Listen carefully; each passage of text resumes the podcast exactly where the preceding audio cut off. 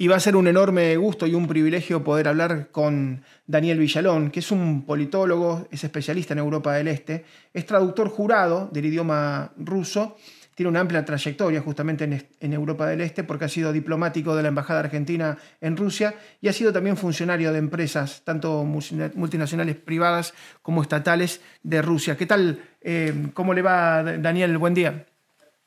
Hola Marcelo, el gusto es mío de compartir esta charla contigo y con tus oyentes de Cono Sur por Americano Media.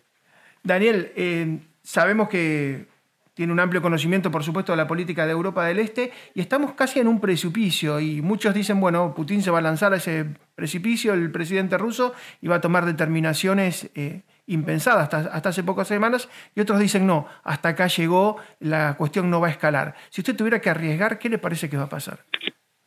No, eh, yo hace muchos años que con Putin no arriesgo nada, porque mm, cuando hablamos de cualquier líder eh, de una democracia o de un país que tiene alternancia en el poder, siempre hablamos, eh, en la mayoría de los casos el presidente es un estadista, pero cuando la persona que toma una posición de poder de esa envergadura se atornilla en la silla y se queda por más de 20 años, esa persona poco a poco va escapando de la realidad, vive en una especie de nube, de un microclima, y son personas este, sumamente peligrosas e impredecibles.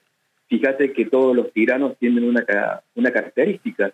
Los tiranos se atornillan en el poder y aunque lleguen al poder por medios democráticos, desde su mm, primer mandato empiezan a mm, destruir los organismos de control, la, prensa independiente, la, la oposición política, para ir convirtiendo esa democracia en una tiranía. Es algo que Putin lo tiene hecho hace muchos años.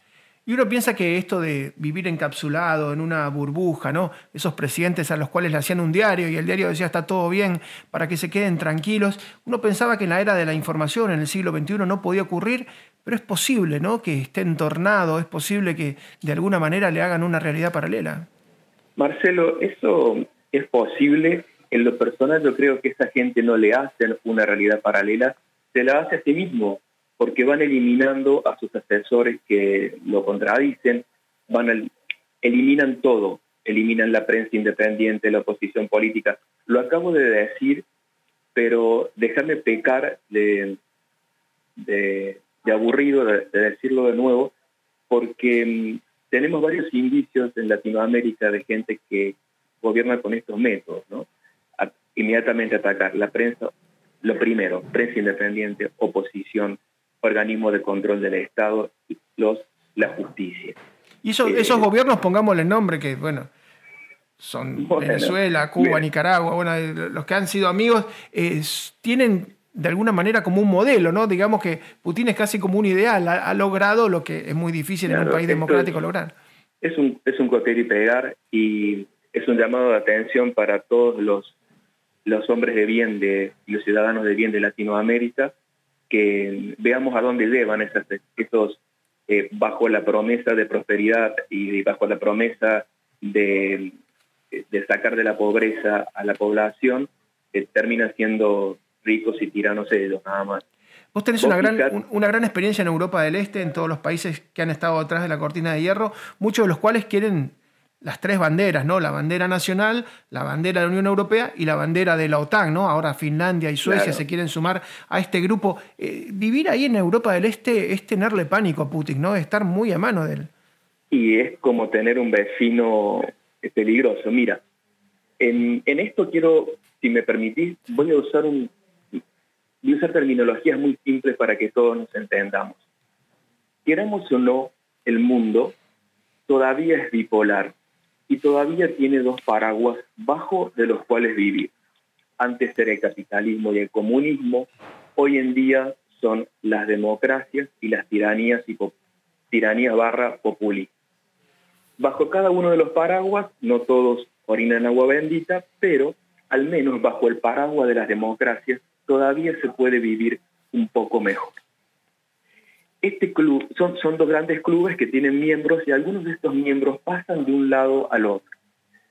El club de las tiranías, el club del, del comunismo, tuvo una gran pérdida de miembros que pasaron de un paraguas al otro. Por ejemplo, Estonia, Lituania, eh, Letonia, Bulgaria, Polonia, que eran países, República Checa, Eslovaquia, que vivían bajo el yugo del comunismo, donde la gente vivía en situaciones espantosas, bueno, hoy en día son países sumamente prósperos que viven bajo el paraguas de las democracias en la Europa del Este. ¿Qué pasa? Putin, bajo la excusa de que se le arrimaba a la OTAN, comenzó esta masacre indefendible, invadiendo un país independiente y pacífico que jamás en la historia tiene un caso de haber invadido un vecino como Ucrania. Lo que a Putin le molestaba era no la, OTAN, sino la Unión Europea en sus fronteras, en las narices, porque la Unión Europea implica alternancia de poder, respeto a la prensa independiente, prosperidad económica, y eso era demasiado en sus narices, donde su pueblo le va a cuestionar que también quieren vivir así.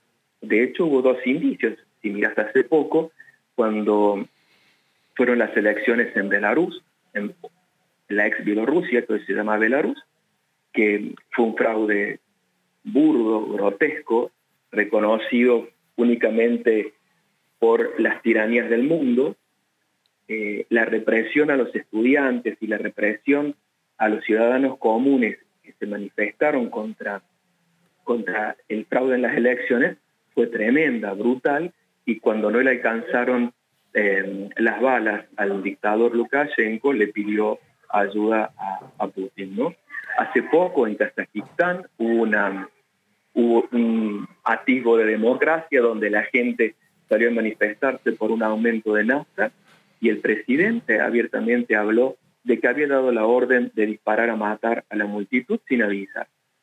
En esas, eh, con esas reglas de juego se mueven y estas personas no están dispuestos a liberar ninguna nación más que pase del club de las dictaduras y de la miseria al, al club de las democracias donde bajo ese paraguas de la democracia tenemos líderes que no, por supuesto que aquí hay, hay cosas para mejorar, cosas que no están bien, pero tenemos líderes de nuestros países en Latinoamérica que reforzando o haciendo hincapié en alguna de las cosas que no están bien bajo las democracias, nos quieren llevar a la tiranía, nos quieren llevar al paraguas de las tiranías y de los populismos diciendo que ahí todo va a ser lindo, que ahí todo vamos a estar bien y que ahí no va a haber pobres, ¿no? Lo cual es una gran mentira. Usted recordará, hay una escena clave de la película El silencio de los inocentes, en inglés The Silence of the Lambs, donde Aníbal Lecter, que es el psicópata que hace Anthony Hopkins, película que ganó el Oscar, le dice a Jodie Foster, que era un agente joven del FBI, dice que estaba buscando a un secuestrador, le le da una frase, le dice, Envidiamos lo que tenemos al lado, envidiamos lo que vemos todos los días, envidiamos lo que nos enrostra, que nosotros no tenemos eso. Y tener para Putin a una Ucrania con el euro, una Ucrania progresando al lado de su frontera, una Ucrania que le iba bárbaro, era como una idea inaceptable, ¿no? Era inaceptable y además llevó a cabo esta operación militar donde él pensaba que, él, yo estimo, ¿no? Permitíme hacer eh, una apreciación personal. Yo creo que Putin creyó que eh, su supuestamente poderoso ejército haría una operación militar corta de dos o tres días y que el mundo se quedaría callado, igual que autocrítica que deberemos hacer, nos quedamos callados cuando se invadió la Crimea. Yo me acuerdo que cuando se invadió Crimea, yo hice un escándalo, pero no, no, no me escuchaba nadie en ningún medio, nadie quería hablar del tema. Todo siguió como si nada hubiese pasado. Yo tengo mi familia ahí. ¿Me explico? O sea, para mí fue sumamente doloroso. Perdimos nuestra casa, perdimos un montón de cosas.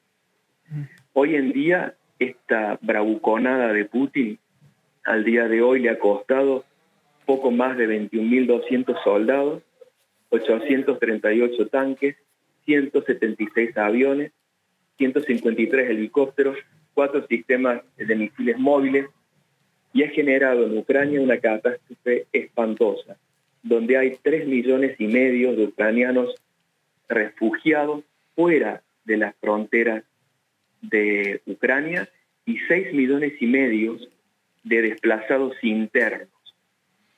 O sea... La cuarta parte de la población se ha ido de su casa. Correcto. Y hay que entender en cuenta que de, de los desplazados, que repito, tres millones y medio hacia afuera del país y seis millones y medio dentro del país a zonas supuestamente más seguras, donde esa mayoría de los desplazados son personas vulnerables. Estamos hablando de mujeres embarazadas, de mujeres lactantes, de mayores de edad, de personas con algún tipo de discapacidad o enfermedades crónicas, y de todos estos desplazados, el 60% se mueve, se desplaza con niños.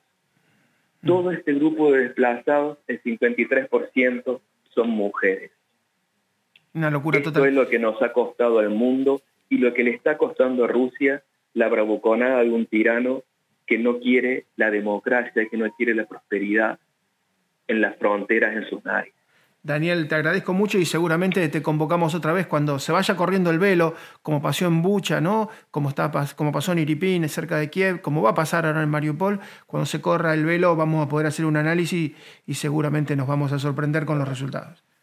Perfecto, Marcelo. Ha sido para mí un placer haber compartido, primero que nada, que es un placer para mí que una, una radio, la cual yo escucho, me convoque para una entrevista.